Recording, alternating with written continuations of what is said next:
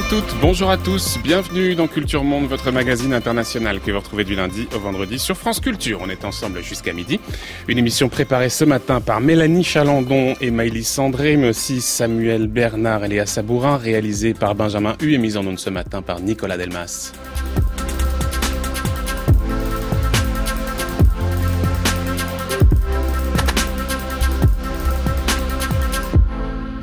Troisième volet de notre série consacrée à la mer Méditerranée. Après avoir parlé des politiques migratoires européennes à la dérive, après avoir évoqué les enjeux géostratégiques et de la véritable bataille navale qui se joue entre les grandes puissances, place à l'environnement, tourisme, surpêche, pollution, un écosystème en péril. C'est notre sujet ce matin dans Culture Monde. La mer, les vagues, le ciel. Ah, la vie est peut-être triste, mais elle est toujours belle. Peut-être que je me sens libre peut faire ce qu'on veut quand on veut. Regarde. Ça, c'est la pêche euh, quotidienne. À chaque plongée, on a au moins un petit bout de plomb de plastique comme ça, qu'on ramasse sous l'eau. Et en surface, on en a souvent beaucoup plus. Il y a beaucoup de déchets et de mauvaises odeurs. Et dans la rivière, juste à côté, ils jettent beaucoup d'ordures aussi. Ils ne les enterrent pas. Du coup, elles finissent dans la mer. Des fois, quand il y a du vent, tu ne peux même plus sortir tes filets de l'eau tellement ils sont remplis de déchets. La mer est enterrée sous les déchets.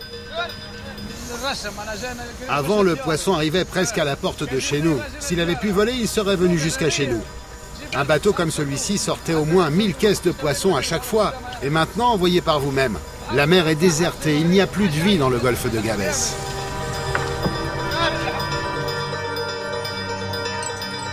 Du golfe de Gabès en Tunisie aux plages de Marseille en passant par les côtes libanaises, extrait notamment de La Méditerranée va-t-elle passer l'été d'Alexis Marant et Anthony Orliange, Orliange produite par l'agence Capa et diffusée sur Arte en avril dernier.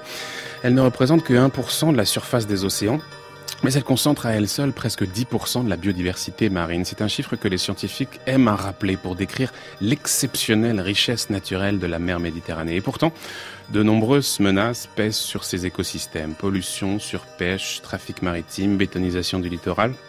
Autant d'éléments qui font craindre pour l'avenir de la Méditerranée, alors même que ces ressources sont essentielles pour les populations locales et que les économies du bassin en dépendent assez largement. Alors comment se porte notre mer Méditerranée?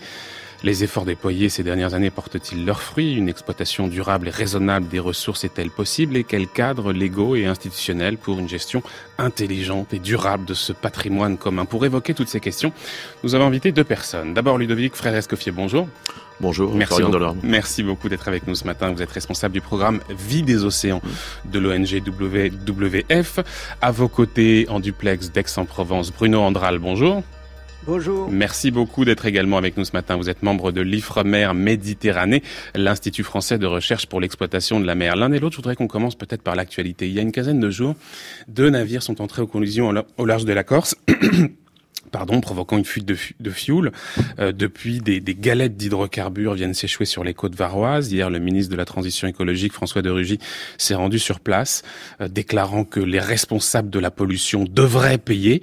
Alors ça, c'est évidemment pour la théorie, mais pour la pratique, est-ce qu'on va faire effectivement payer les responsables? Est-ce qu'on a les moyens légaux, juridiques, Ludovic Frère-Escoffier, de le faire payer? Bah écoutez, d'abord, c'est vrai que ce genre de, de, de, collision est particulièrement regrettable hein, dans un espace euh, méditerranéen, qui est une mer semi-fermée, et donc euh, des, euh, des, collisions de ce type auraient pu être beaucoup plus graves et avoir un, impact très important sur l'écosystème et évidemment après au niveau des, des côtes et donc de, de la population. On, a les moyens de les faire payer Au niveau de au niveau des moyens, pour l'instant, vous savez qu'il y avait eu des, des procès donc précédemment donc avec Total, et il y a eu petit à petit finalement la responsabilisation des entreprises dans le cas donc de pollution. Mmh. Ensuite, toute la difficulté est justement de d'aller sur le terrain juridique, de bien définir justement les responsabilités et ensuite de mener demander les, les, enquêtes et ensuite de quantifier finalement euh, la possibilité, hmm. l'impact qu'il y a eu euh, sur les côtes, sur l'écosystème et sur la vie économique. Bruno Andral, votre position. Alors évidemment, cette catastrophe, elle n'est pas heureusement comparable à, au naufrage du pétrolier Erika en 99, ni même à l'Exxon Valdez en 89, ni même la Moco Cadiz euh, encore dix ans plus tôt en 78. mais il n'empêche que c'est vrai que ces plaques de brutes qui viennent comme ça euh, souiller les plages nous invitent à nous interroger sur les efforts qui ont été déployés ou non pour éviter une nouvelle marée noire. Est-ce qu'aujourd'hui, on a fait le nécessaire pour éviter une nouvelle marée noire et est-ce qu'on a suffisamment responsabilisé les industriels, Bruno Andral? Ah ben, Je pense qu'on responsabilise tout le monde à ce niveau par rapport à ce risque. Euh, moi, je vais dans le dans le sens de Monsieur Escoffier par rapport à, au problème après pour identifier et puis euh, les, responsabilités de chacun. Euh, ce que je dirais euh, par rapport à, l'impact que cela peut avoir, c'est que contrairement à, des faits qui ont pu se passer dans le passé, on a maintenant, avec la mise en œuvre de, de directives européennes sur le littoral en particulier, on a des outils euh, qui permettent d'avoir un petit peu un état zéro par rapport à un accident comme celui-ci. Euh, tant en termes de qualité des eaux que de qualité des biocénoses. Donc euh, c'est quand même une avancée pour, pour voir hmm. si vraiment il y a un impact. Mais il y a les directives, vous avez raison, et, et, on y reviendra, mais euh, du point de vue des industriels, est-ce qu'effectivement on fait des efforts? Parce que les industriels nous répètent très régulièrement qu'ils font beaucoup d'efforts pour limiter, pour contrôler les pollutions de, de leur site. Il y a par exemple du côté de la fosse sur mer, qui est particulièrement connu pour ses sites industriels, sidérurgie, pétrochimie, etc. Euh, le vice-président du groupement maritime et industriel de Fos, Marc Bayard, qui disait il y a encore quelques mois dans les colonnes de la Croix, je crois, mais j'en suis pas sûr, il expliquait que toutes les entreprises de, de, de, de la région avaient fait d'énormes investissements pour réduire les pollutions. C'est le cas globalement. Il faut quand même saluer les efforts qui ont été consentis, même si bien sûr tout n'est pas parfait, hein, évidemment, mais quand même les efforts sont là du côté des industriels, Bruno Andral? Ben, euh, les efforts, les efforts sont faits sur les bassins versants, ce qu'on appelle les bassins versants, c'est-à-dire les sources d'apport en contaminants euh, au milieu marin, par, par diverses réglementations qui étaient des, des réglementations, on va dire, euh, de, de, moyens, à la fois l'équipement des stations d'épuration, effectivement des, des, des, des lois euh, sur les rejets industriels. Et puis maintenant, euh, quand je parle des directives européennes euh, nouvelles, on va dire, c'est une obligation de résultat sur le milieu. Donc je veux dire, pour, pour les, la façade nord, les pays européens au niveau, au niveau méditerranéen, on a des outils et effectivement, il y a d'importants efforts qui ont été faits. Nous, on le constate en tant que scientifiques mmh, mmh. sur, sur, sur les apports mais tout n'est pas parfait parce que euh, on a travaillé euh, sur des apports, euh, on va dire directs, de, de contaminants via, via l'équipement de stations d'épuration, via la législation sur les installations classées en ce qui concerne les industriels. Mais maintenant, il y a des efforts à faire sur les aspects euh, rejet diffus hmm. euh, par les par, par euh, tout, tout, tout, ce qui est euh, le ruissellement euh, urbain hmm. oui, parce qu'on le voit on le voit tous on le voit tous en ce moment et notamment la question du plastique qui sera un sujet très important qu'on hmm. va aborder Ludovic Frère Escoffier est-ce que vous êtes d'accord pour dire qu'effectivement des efforts ont été faits que finalement aujourd'hui les, les, les, nouveaux cadres qui ont été opposés et par exemple la fameuse le, le, le cadre stratégie pour le milieu marin qui a été mis en place en 2008, il y a dix ans maintenant, donc peut-être qu'on peut faire ensemble un bilan. Est-ce que vous considérez, vous, qu'il est satisfaisant? Peut-être qu'il faut rappeler quand même en quelques mots de quoi il s'agit exactement. Écoutez, oui, tout à fait, c'est important de le rappeler. C'est euh, finalement au niveau des pays donc européens, il y a la, volonté euh, de mieux contrôler ce qu'on appelle euh, l'état écologique donc des eaux. Donc aussi bien au niveau des rivières avec la directive 4 sur l'eau que au niveau de, de la mer, puisque il faut bien, quand on pense euh, la mer ou l'océan, on a tendance à penser à la côte, mais il faut passer au, penser au bassin versant, comme le disait euh, Monsieur Monsieur Andral, c'est-à-dire tout ce qui va se déverser hein, finalement dans l'océan et dans la mer. Donc il y a cette volonté, avec une date butoir hein, qui est celle de 2020, de, de 2020 justement, d'arriver à mieux euh, mieux connaître euh, ce milieu marin et de mieux définir justement ces états écologiques pour avoir ensuite un état écologique qui soit euh, soutenable et qui permette à la vie de l'océan, de, la mer Méditerranée, de, de se développer sainement mmh. et ensuite d'avoir des activités sociales et économiques. C'est ce qu'il y a dans l'article 1. Le but, c'est atteindre le bon état écologique. Exactement. Exactement. Donc le bon état écologique, c'est quelque chose en effet qui est particulièrement compliqué. Donc l'État nous, nous convoque euh, régulièrement, à peu près deux fois par an, pour nous, nous, nous présenter finalement euh, euh, les avancées sur un nombre de critères particulièrement importants. Monsieur Andral, en tant que scientifique, pour en parler avec plus de détails. Et c'est vrai que nous, WWF, en tant qu'organisation non gouvernementale, nous demandons donc un certain nombre, un certain nombre de, de, de résultats et d'étapes d'avancement d'ici d'ici 2020. Mais c'est vrai qu'il faut rappeler la complexité, évidemment. 2020, c'est demain. 2020, hein. c'est demain. Tout proche. Et euh, c'est également euh, des, des, mesures donc qui sont difficiles, euh, difficiles à mettre en place. Mais en tout cas, c'est le rôle, c'est notre rôle justement de montrer qu'il y a urgence, et c'est ce qu'on a montré depuis depuis le rapport donc Metrens en, en, 2015 de la saturation. On a utilisé le terme de burn-out pour pour la mer Méditerranée, avec un, un, un un accroissement donc des, des, des activités économiques euh, qui pourraient, qui ne sont pas mauvaises en tant que telles, mais qui font que l'impact est euh, hmm. parfois beaucoup trop important euh, sur la mer Méditerranée. On rentrera peut-être après dans, dans, les, détails, dans les détails. On, a des chiffres importants évidemment sur sur les différents secteurs. On va rentrer dans les, dans les détails, Bruno Andral, mais euh, ce qui me frappe quand j'entends Ludovic Frère Escoffier, c'est qu'il nous parle de saturation, de burn-out, et que dans le même temps, nous parlons d'un cadre stratégie pour le milieu marin qui prévoit une date butoir 2020 pour arriver à ce bon état écologique. Euh, on peut vraiment euh, arriver dans un bon état écologique pour la Méditerranée d'ici euh, même pas un an et demi? Bruno Andral? Oui, ben, ce qui va peut-être nous, nous, inviter à faire aussi un état des lieux. Oui, alors l'état des lieux, il y en a un qui est fait en ce moment même, en 2018, hein, qui est piloté par le ministère de, de l'écologie. Et euh, le problème avec la mise en œuvre de cette directive, comme l'a dit Monsieur Escoffier, euh, c'est complexe parce que on s'attaque euh, pour la première fois à un nombre de descripteurs qui est vraiment important, c'est-à-dire on balaye de l'État des, des, fonds, euh, en passant par euh, les, les, les, la qualité du milieu au niveau euh, de la chimie, et, et, on, on s'attaque aussi aux pressions telles que le bruit, les déchets. Donc c'est un domaine de, extrêmement vaste sur lesquels il faut mettre des, des, des programmes de surveillance qui, qui vont avec et puis des et se fixer des objectifs de bon état. Donc euh, c'est complexe à mettre en œuvre, ça prend du temps. Alors peut-être que 2020 arrive trop vite par rapport à mm. tout ça, mais euh, on fonctionne par cycle de gestion, ce qu'on appelle des périodes de six ans, et euh, pendant ces périodes-là, euh, par, par façade, hein, parce que ce qu'il faut dire aussi, c'est des directives européennes, mais on les décline selon les spécificités, on va dire, des bassins.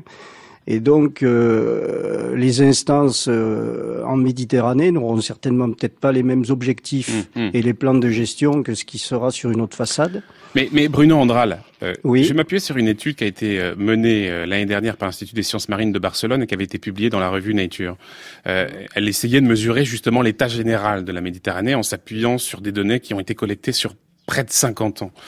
Euh, quand on regarde un petit peu euh, les choses, euh, on voit que certaines espèces ont essuyé une réduction de l'ordre de 35%, voire 40% même pour certains mammifères. Alors effectivement, certes, certains stocks ont augmenté, on y reviendra tout à l'heure pour le, le thon mmh. rouge, mais globalement, l'état des lieux est très préoccupant. Est-ce qu'on a atteint un point de non-retour? Est-ce qu'on peut dire qu'aujourd'hui, on ne retrouvera plus, ou pas avant très longtemps, les écosystèmes tels qu'ils existaient il y a 40, 50 ans? Euh, le point de non-retour, je pense pas qu'on l'ait atteint. Euh, ce qui se passe, c'est que il faut, vraiment insister sur l'aspect euh, bon sur les stocks, on y reviendra tout à l'heure. Mais ce qui me tient à cœur, moi, sur la protection du milieu en Méditerranée, c'est les aspects sur tout ce qui est les petits fonds, et tout ce qui est le, le la vie euh, qui, qui, qui, va là-dessus. Et si vous détruisez des habitats, et euh, il y a eu des destructions euh, dans le passé, mais euh, l'expansion des, des, activités économiques, euh, l'activité aussi du tourisme, avec les mouillages, les grosses unités qui, qui, viennent de plus en plus sur nos côtes, autant on peut fermer facilement du moins en ce qui concerne un pays comme le nôtre, euh, les robinets sur les apports. Hmm. Autant lorsque vous, a- vous détruisez des fonds, euh, c'est plus ou moins irréversible. Et là-dessus, il faut faire très attention.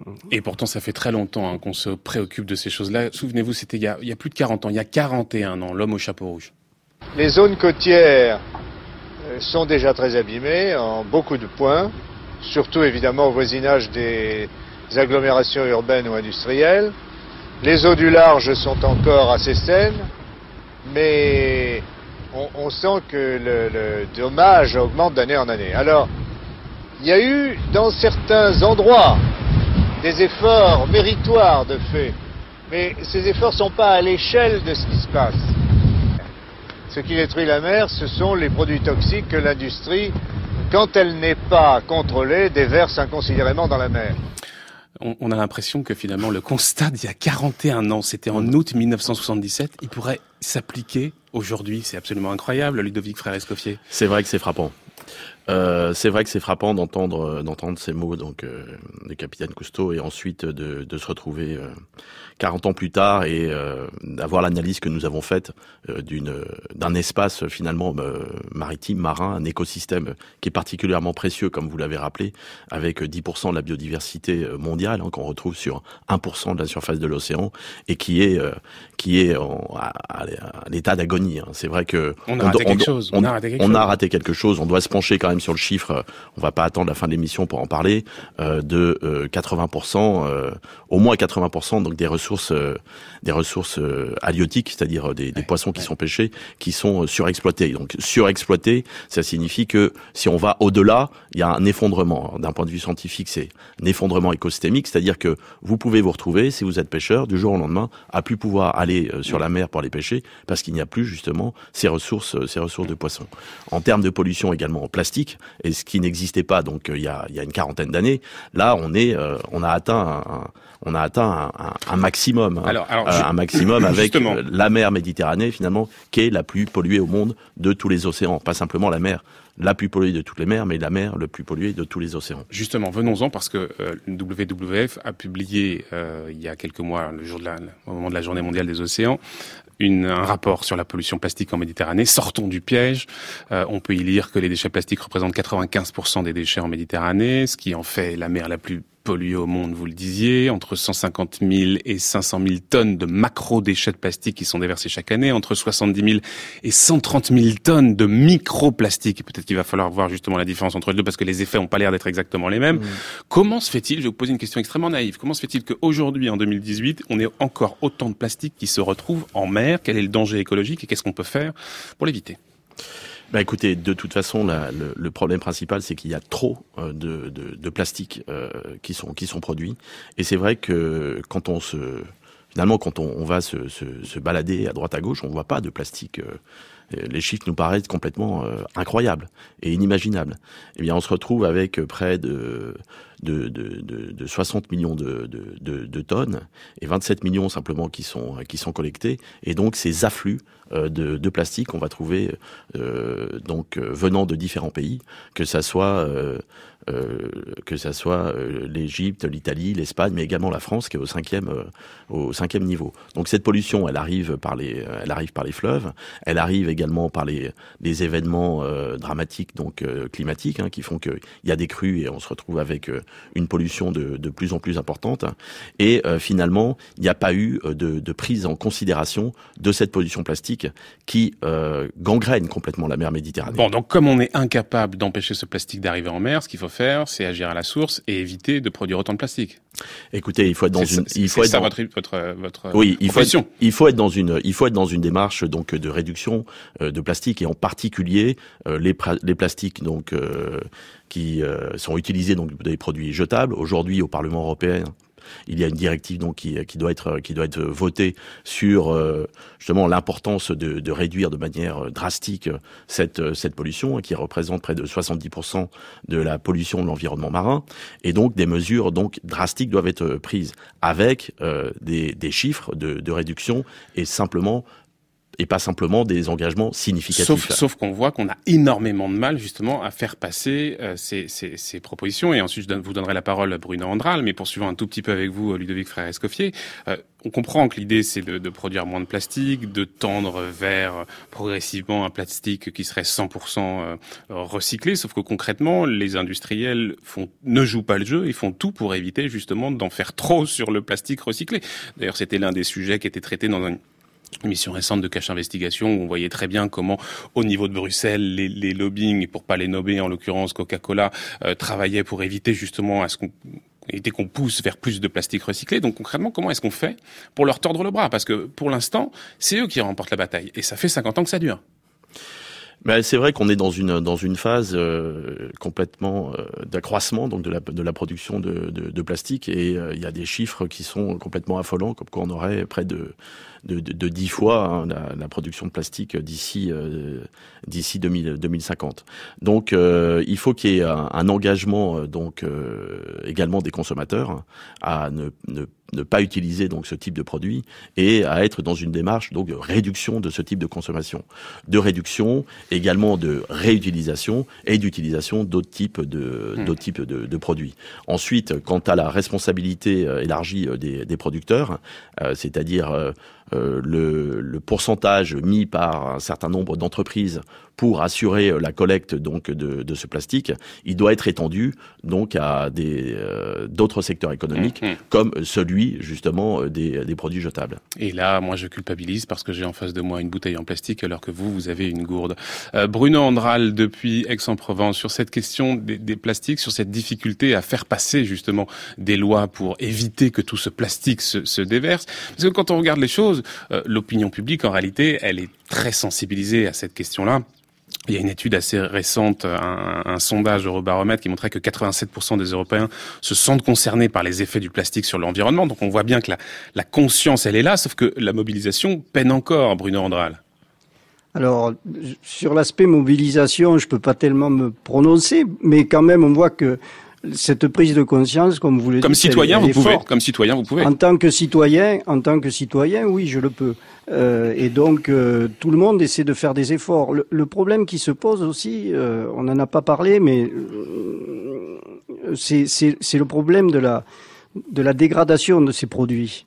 C'est extrêmement long à se dégrader. Mmh. Donc ce qui a été rejeté, euh, même si on, encore on fait des efforts actuellement, je veux dire, il y a des, des, des, des, des déchets qui peuvent, qui ont des durées de vie de plusieurs, plusieurs années, plusieurs dizaines d'années, voire centaines d'années.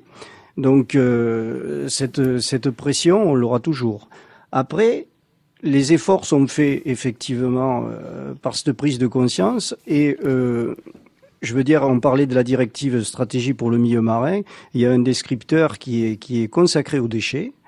Euh, il y a plus, de plus en plus de scientifiques qui travaillent sur cette problématique des déchets et on va étudier à la fois euh, ce qui peut se retrouver sur les plages, ce qui se retrouve sur les fonds, en surface, à la fois les macros et les mmh. micro-déchets. Donc c'est un descripteur qui va être suivi. Donc là, il y aura aussi un thermomètre pour pouvoir mmh. rendre compte. Et, et que, dit problème, le thermomètre, le que dit le thermomètre aujourd'hui, Bruno Andral Pour le coup, vous êtes scientifique. Oui. Les conséquences du déversement de ce plastique, à la fois les macro-déchets, donc les gros déchets, mais aussi les micro, les microplastiques, euh, on a une idée un peu des, des, des effets sur les écosystèmes, sur les quelles sont celles qui sont particulièrement menacées? Ah ben, euh, il y a un descripteur qui, qui, qui, vous résume ça, en tout cas pour les, les, les mammifères euh, ou pour d'autres espèces telles que les, les tortues. Euh, c'est le degré d'étranglement, à la fois pour les oiseaux, etc. C'est suivi. Euh, quand il y a des autopsies faites sur des échouages, euh, on regarde le nombre de déchets ingérés et effectivement on retrouve aussi la majoritairement du plastique. Et après, la grosse question qui se pose, c'est que ces, ces produits, et notamment les microparticules, elles peuvent absorber des contaminants chimiques.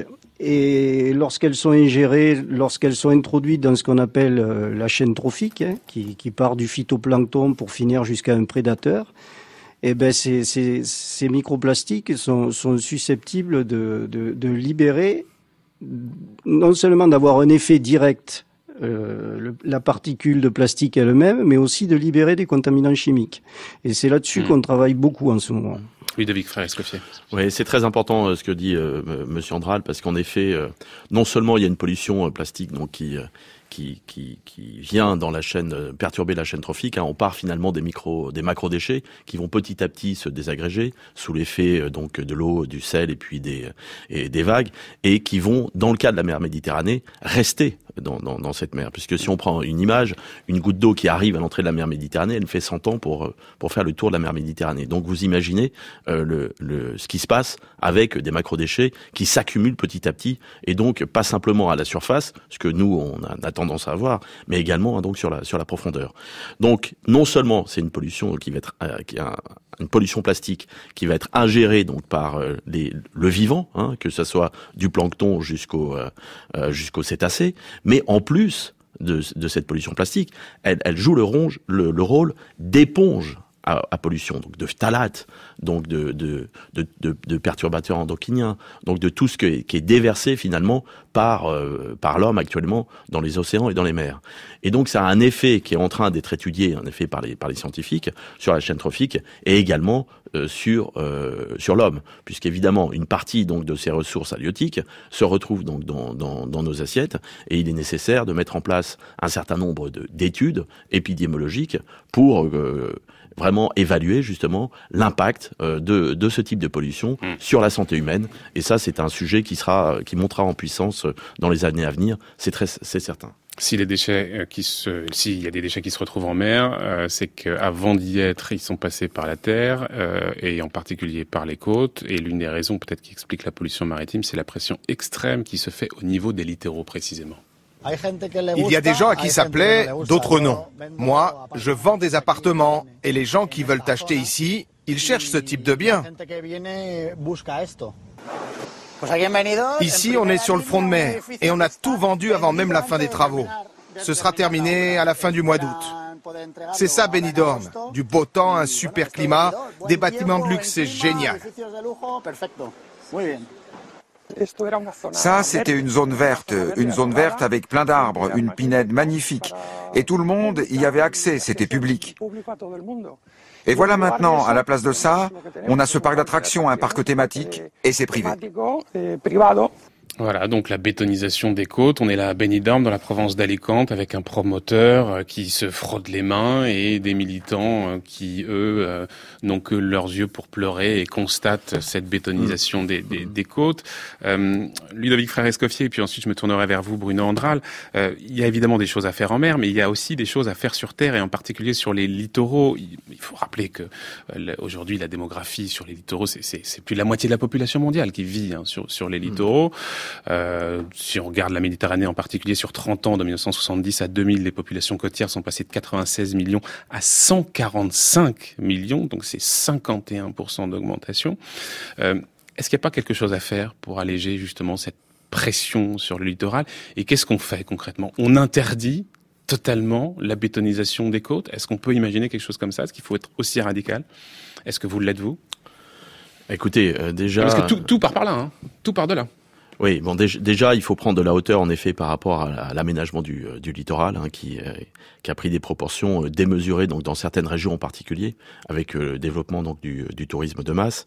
C'est vrai qu'on se retrouve donc avec une population donc sur les 23 pays méditerranéens de 150 millions de personnes et 200 millions de personnes qui arrivent principalement pendant la période la période estivale. Donc c'est une une artificialisation particulièrement importante des écosystèmes qui ont été évidemment complètement détruit. Et c'est vrai que la tendance, elle est alarmante puisqu'on doit être sur euh, une, euh, une, artificialisation des côtes de près de, de 5000 km d'ici euh, d'ici 2025. Donc il faut il faut changer de modèle. Euh, c'est très clair d'un point de vue d'abord d'un point de vue de, de l'aménagement touristique.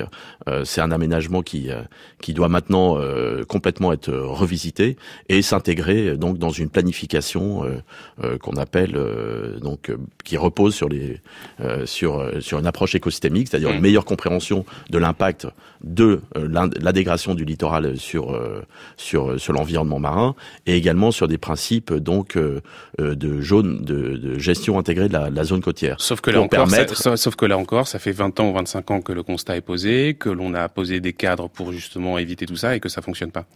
Eh ben ça fonctionne. On le verra tout à l'heure d'ailleurs avec Sylvia Sur le cas des Baléares, mais ça ne fonctionne pas encore et donc ça c'est sûr qu'il y a également une éducation à, à, mettre en place puisque un tiers des, des, touristes internationaux se retrouvent en Méditerranée. Euh, donc c'est sûr qu'il y a il y a des il y a des principes donc de, de développement durable, ce qu'on appelle l'économie bleue soutenable à mettre en place.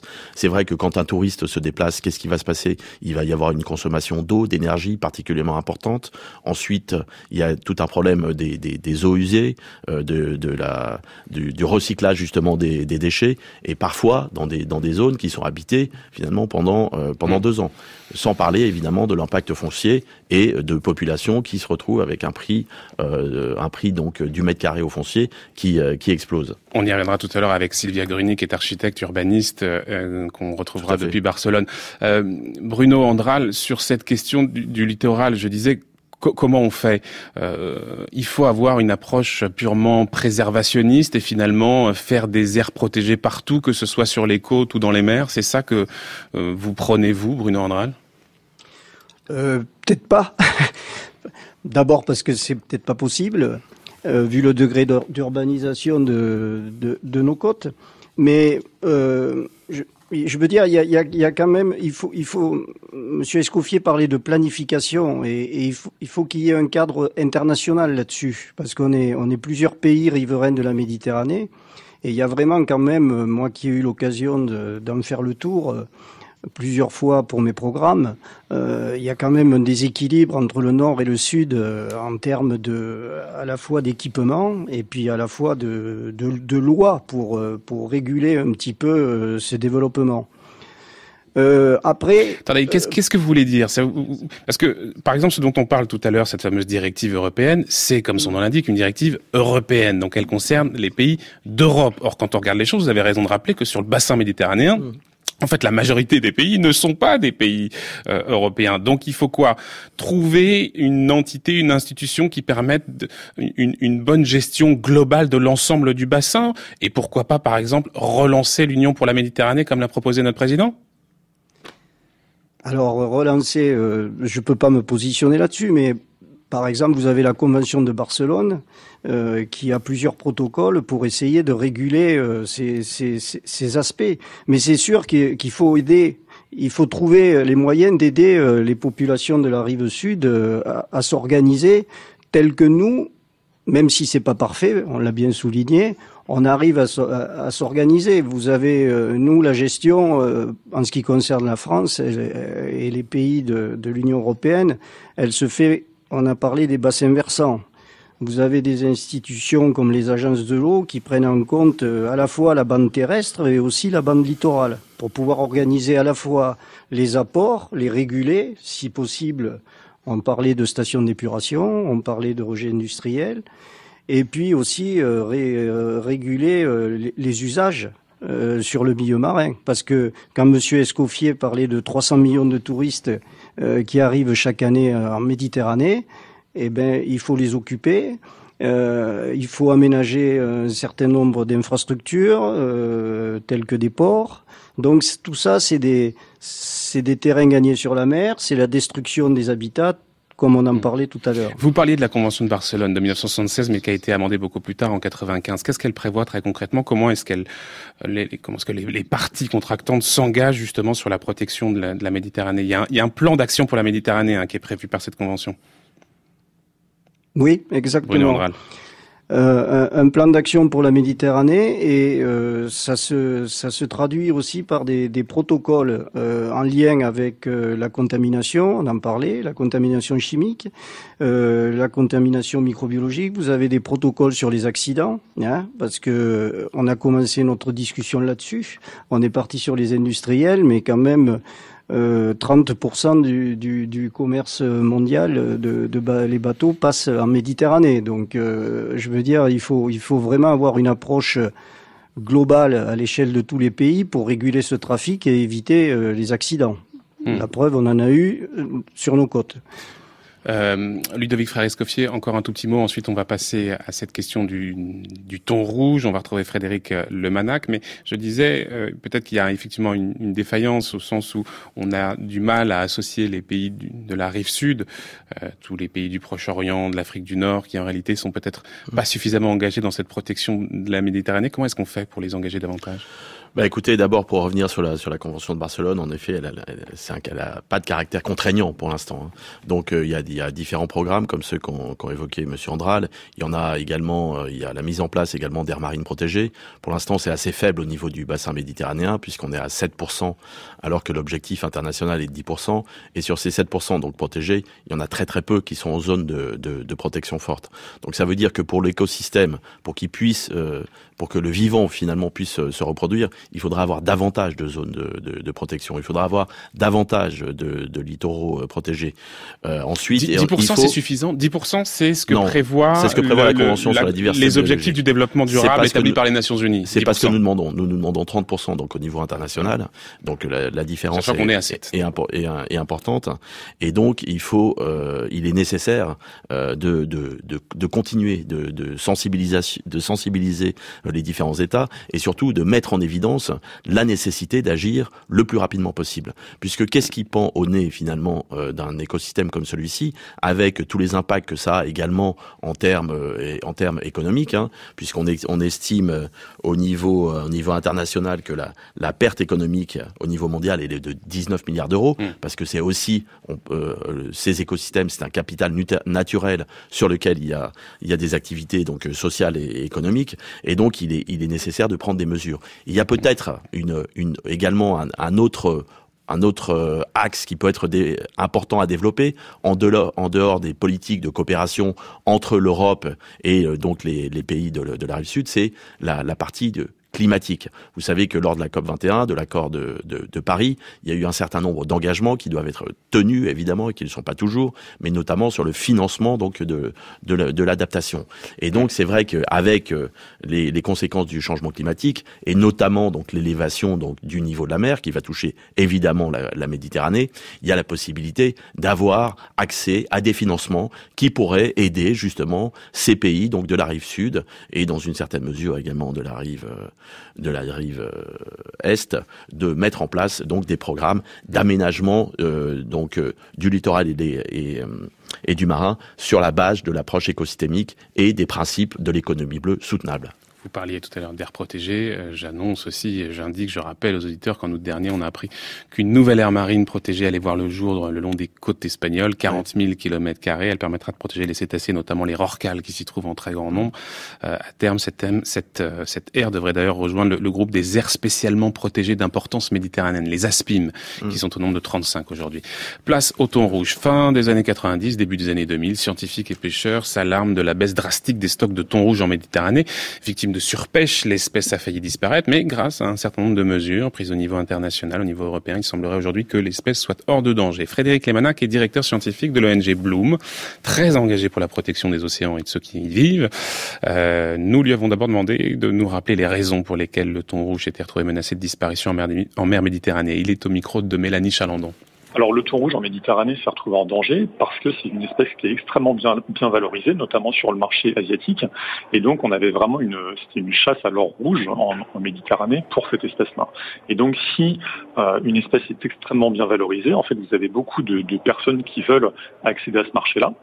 Et c'est ça qui a expliqué dans les années 90 et dans les années 2000 une sorte de, course à l'armement pour aller chercher le thon rouge qui s'est retrouvé euh, menacé de, de, de enfin, qui a été surexploité, qui a été menacé de, disparition euh, parce qu'il était énormément surexploité par euh, des pêcheurs euh, venus d'Asie, euh, des pêcheurs européens et des pêcheurs du monde entier qui venaient vraiment cibler cet or en Méditerranée. Alors aujourd'hui, on a quelques outils qui ont été mis en place. on a notamment des hum, quantités fixes autorisées à la capture, hein, qui sont désormais basées sur des avis scientifiques. On a des quotas, des quotas qui ont d'ailleurs été baissés. Il y a aussi un contrôle de la pêche illégale. Est-ce qu'on peut dire qu'on a aujourd'hui une vraie volonté politique de sauvegarder et d'empêcher la disparition de l'espèce, volonté politique qu'il n'y avait peut-être pas avant. Et qu'est-ce qui explique selon vous qu'on soit parvenu à, inverser la tendance? Qu'est-ce qui a provoqué le déclic? Alors effectivement, dans les années 90 euh, et même au début des années 2000, il n'y avait pas forcément de volonté politique pour sauvegarder la population de thon rouge parce qu'il y avait des intérêts économiques qui étaient majeurs en jeu.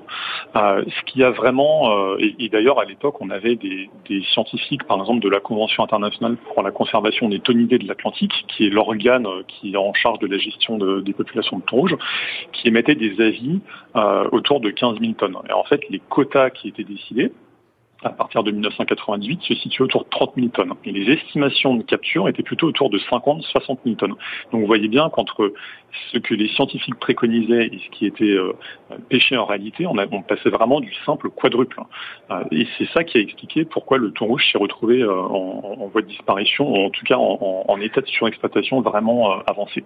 Et il y a eu trois facteurs qui ont vraiment influencé un changement drastique de gestion du thon rouge dans les années 2000. le le premier facteur, c'est la pression des ONG euh, qui a vraiment euh, mis en lumière euh, ce, problème de surexploitation chronique et aiguë de la population de thon rouge avec un risque d'extinction de, l'espèce. Ça, c'est vraiment le premier facteur puisqu'il y a eu une pression publique qui a été mise ensuite sur les décideurs politiques. Le deuxième facteur, c'est que le thon rouge a été euh, classé dans l'annexe 1 de la Convention pour le commerce international des espèces menacées. Et donc ça, ça a vraiment poussé la Convention internationale pour euh, la conservation des tonidés de l'Atlantique à, respecter les avis de ses propres scientifiques, hein, et donc d'avoir des quotas qui étaient bien plus bas que ceux qui étaient euh, actés au niveau politique. Et le troisième facteur, qui a été très important pour le changement de position de la France, c'était euh, le classement de la France sur la liste noire des pays de, illégaux de pêche par les États-Unis. Parce que notamment, certains bateaux euh, de, pêche français utilisaient des méthodes de pêche qui étaient interdites, comme le filet maillant, euh, ou allaient pêcher en Libye avec des moyens pas tout à fait pas tout à fait légaux et de toute façon sans sans dire combien ils pêchaient.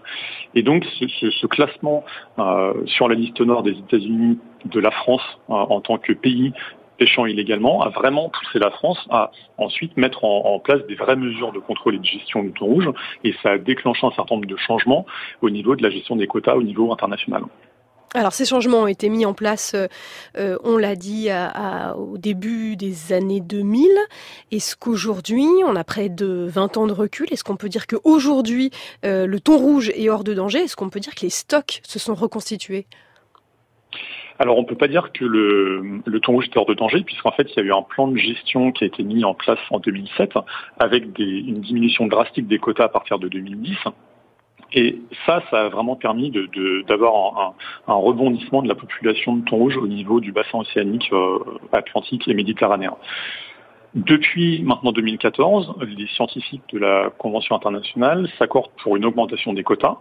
Et le problème, c'est que là, on retombe maintenant de nouveau dans les travers des années 90 et 2000 avec des quotas politiques euh, donc finaux qui, dépassent largement les, quotas proposés par les scientifiques. Et donc là, les scientifiques pour 2020 proposent 30 000 tonnes maximum de thon rouge. Euh, et les quotas qui ont été décidés au niveau politique sont de 36 000 tonnes. Et ça, 36 000 tonnes, c'est un niveau de capture qui peut de nouveau mettre en danger la population de thon rouge. Donc on n'est pas sorti d'affaire. Par ailleurs, Frédéric Lemanac, qu'est-ce qu'on sait de, l'impact de, la baisse des quotas sur, euh, sur l'activité économique des pêcheurs, à la fois en termes de revenus, en, termes d'emploi, euh, les pêcheurs donc euh, d'Espagne, d'Italie, de France, comment est-ce qu'ils ont été impactés par les mesures de sauvegarde du thon rouge? La réalité, elle est malheureusement euh, pas très bonne puisque les, pêcheurs qui ont été euh, responsables de la surpêche dans les années 90 et 2000, qui ont triché en sous-déclarant leur capture ou en faisant de la, pêche illégale, sont en fait ceux qui aujourd'hui ont la majorité des quotas. Et donc en France, on a un quota de thon rouge pour l'Atlantique et la Méditerranée qui est à peu près 5000 tonnes la vaste majorité étant euh, capturée en, Méditerranée. Et on a plus de 90% de ces quotas-là qui sont euh, alloués aux seigneurs du sud de la France, notamment de Sète, qui ont été ceux euh, qui ont été responsables du classement sur la liste noire de, de la France, en gros.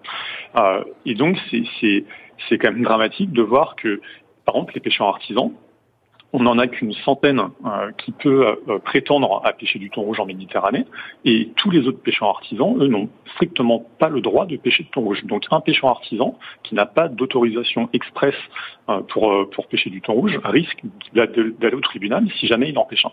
Alors que la population va beaucoup mieux maintenant que des, des quotas et des contrôles stricts sont mis en place. Et donc on a vraiment un impératif actuellement d'avoir une clé d'allocation des quotas équitable, euh, parce que s'il y a une augmentation des quotas parce que la population de thon rouge va mieux, c'est pas simplement euh, deux ou trois industriels qui doivent bénéficier de cette augmentation de quotas, c'est l'intégralité des pêcheurs et en priorité les pêcheurs artisans. Mais qui décide exactement de la, répartition des quotas à l'intérieur d'un pays? C'est-à-dire que une fois que les différents pays entre eux se sont mis euh, d'accord euh, sur, euh, sur la répartition de, des quotas sur le stock de poissons maximum à pêcher, à l'intérieur d'un pays, entre pêcheurs, entre professionnels, comment s'organise la répartition? Qui décide de ça? Alors effectivement, les quotas, ils sont décidés à un niveau politique international. Pour le thon rouge, c'est au niveau de la Convention internationale pour la conservation des tonidés de l'Atlantique. Ensuite, chaque pays récupère une part de ce quota, une part du gâteau, qui est ensuite allouée selon des, critères euh, propres à chaque État membre. En France, on a des organisations de producteurs donc qui euh, rassemblent, euh, ce sont en fait des coopératives de, pêcheurs et de producteurs, et ce sont ces organisations de producteurs qui allouent les quotas entre leurs membres.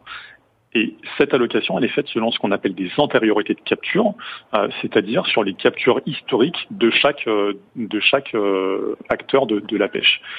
Le problème, c'est que d'une part, cette allocation, elle force en quelque sorte la surpêche, puisque à partir du moment où on sait que des quotas vont être mis en place, à ce moment-là, les pêcheurs vont essayer d'augmenter leur, capture pour bénéficier d'une part plus importante du gâteau. Et ça, c'est quelque chose qui est avéré. C'est ça qui explique hein, pourquoi les pêcheurs industriels euh, à la Seine en Méditerranée ont 90% ou plus du quota. Et en plus, cette allocation au sein des organisations de producteurs, elle est totalement euh, discrétionnaire et opaque. Et c'est d'ailleurs quelque chose qui a été pointé du doigt en 2015 par la haute autorité euh, à la concurrence, qui a, qui a dit que, en gros, les critères d'allocation euh, en France étaient, contraires à la loi européenne qui, indique quand même que les quotas doivent être répartis de manière équitable transparente et doivent prendre en compte euh, la pêche artisanale, euh, les engins de pêche qui ont un moindre impact sur l'environnement. Et en fait, c'est exactement le contraire qui se passe en France.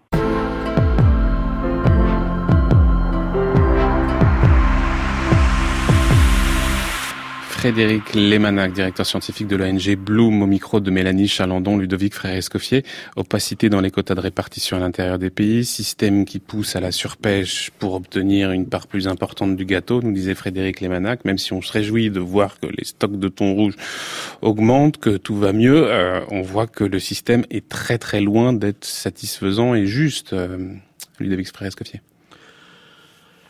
Très difficile d'être vertueux et c'est bien dommage hein, puisque euh, la, la, raison voudrait qu'on se base justement sur les avis des scientifiques. Euh, ces avis qui avaient été négligés donc dans, pendant de nombreuses années et qui ont conduit à un quasi effondrement donc euh, du thon rouge.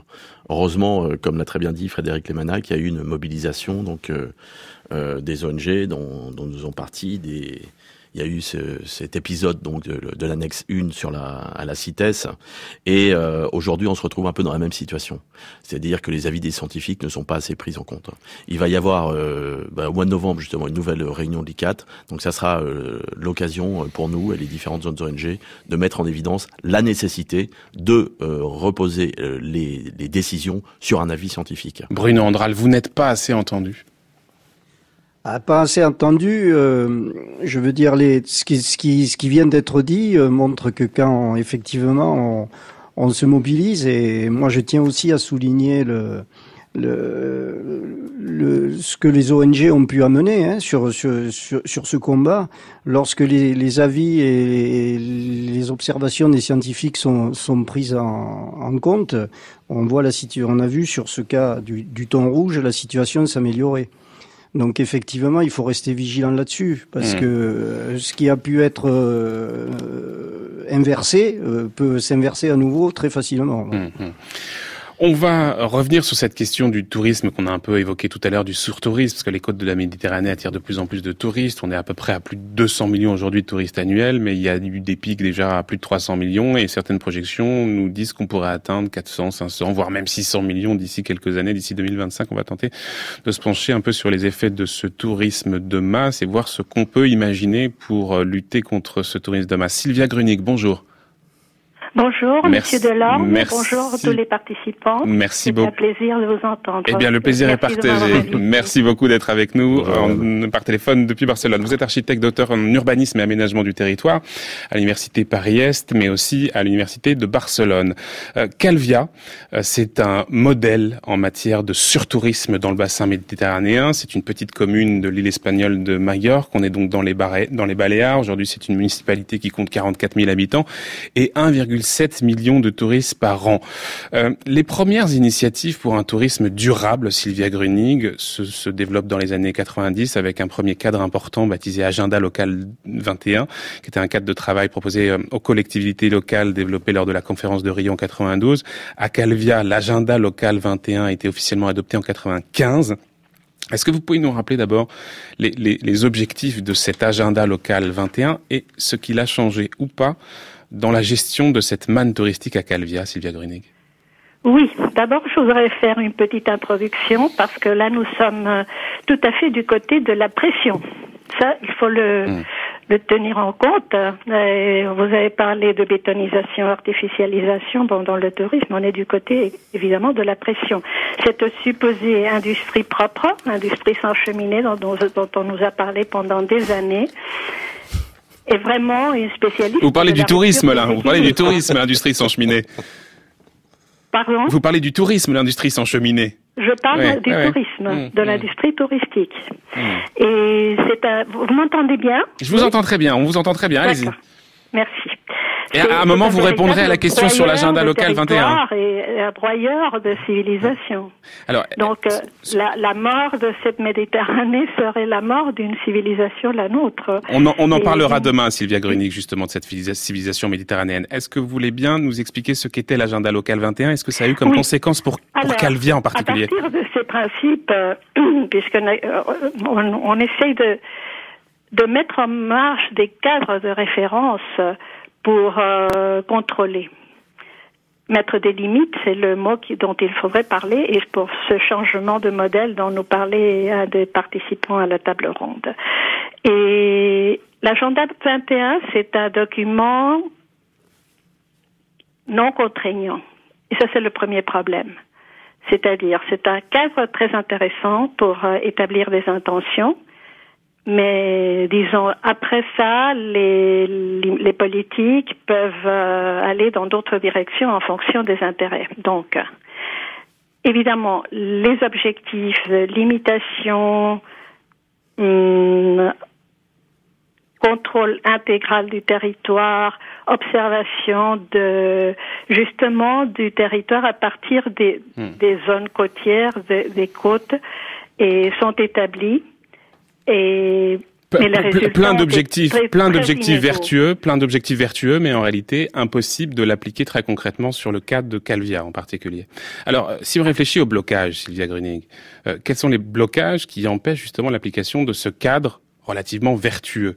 C'est un blocage politique? Est-ce que finalement les populations locales, euh, elles aussi, in fine, profitant de la manne touristique, refusent qu'on applique ce genre de, de, de cadre? D'où viennent les blocages? La soutenabilité à trois sommets, économique, social et environnemental, il faut tous les regarder en même temps. Et hum, le problème euh, porte en particulier sur la partie économique parce que il y a des pressions énormes. Disons, à partir des années 80-90, ce tourisme plage et soleil à Calvia, qui pouvait être dans des limites encore dans les années 70, bon, c'était acceptable. Après un tournant épouvantable, maintenant ce n'est plus seulement plage soleil, les trois S classiques, mais c'est ça dérivé en tourisme de ivre, en tourisme de cuite. Et hum, Il y a un point d'inflexion assez remarquable, c'est la, la, prise en charge des infrastructures par les tour opérateurs.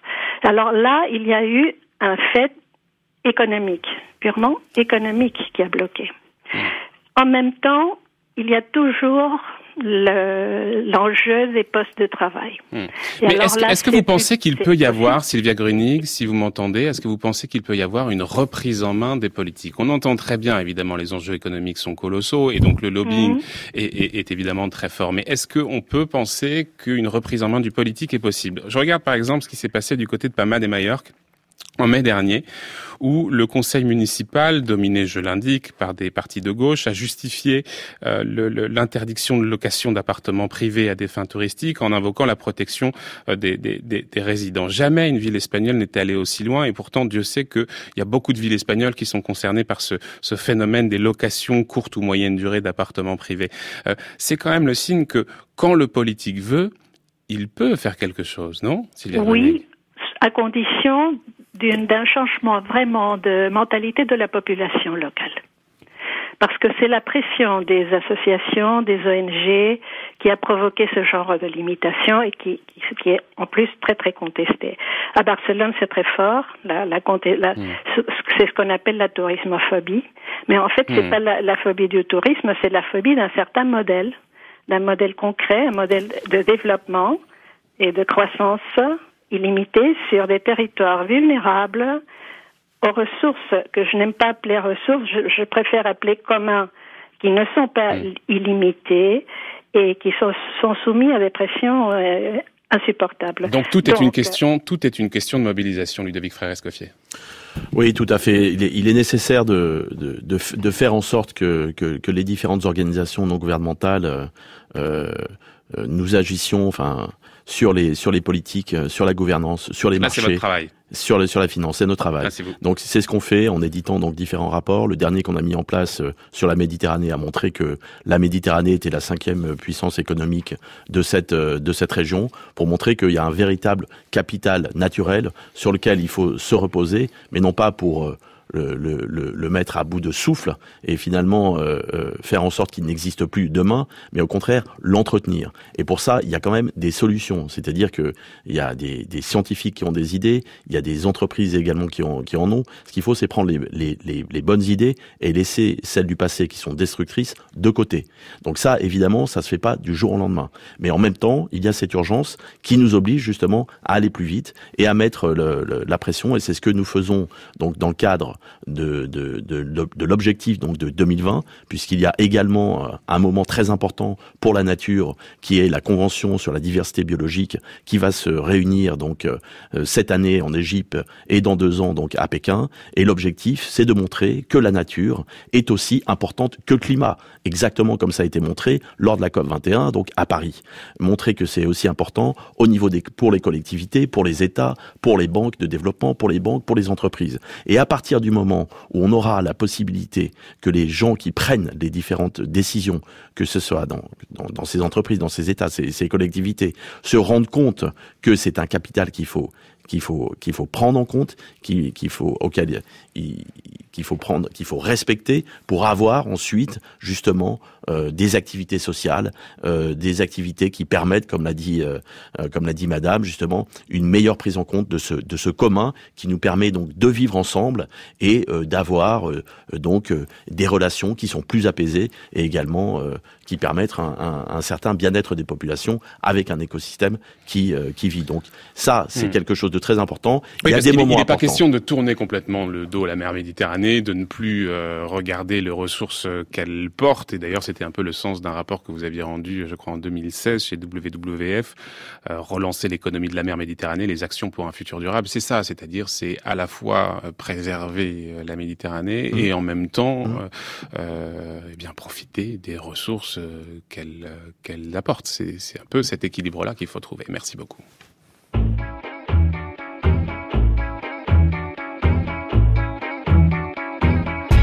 de bleu sous le ciel grec, un bateau, deux bateaux, trois bateaux s'en vont chantant. Griffant le ciel à coups de bec, un oiseau, deux oiseaux, trois oiseaux font du beau temps. Merci beaucoup à tous. Ludovic Frère Escoffier, je rappelle responsable du programme Vie des océans de l'ONG WWF. Beaucoup de rapports à retrouver sur le site d'ailleurs de votre ONG. Bruno Andral, un grand merci également d'avoir été avec nous en duplex depuis Aix-en-Provence. Vous êtes membre de l'IFREMER Méditerranée. Un grand merci également à Sylvia Grunig qui était avec nous par téléphone. Dans un très court instant, on va retrouver Olivia Gesbert et la grande table. De ses reflets dorés mon Dieu que j'aime, sous bonnets oranges.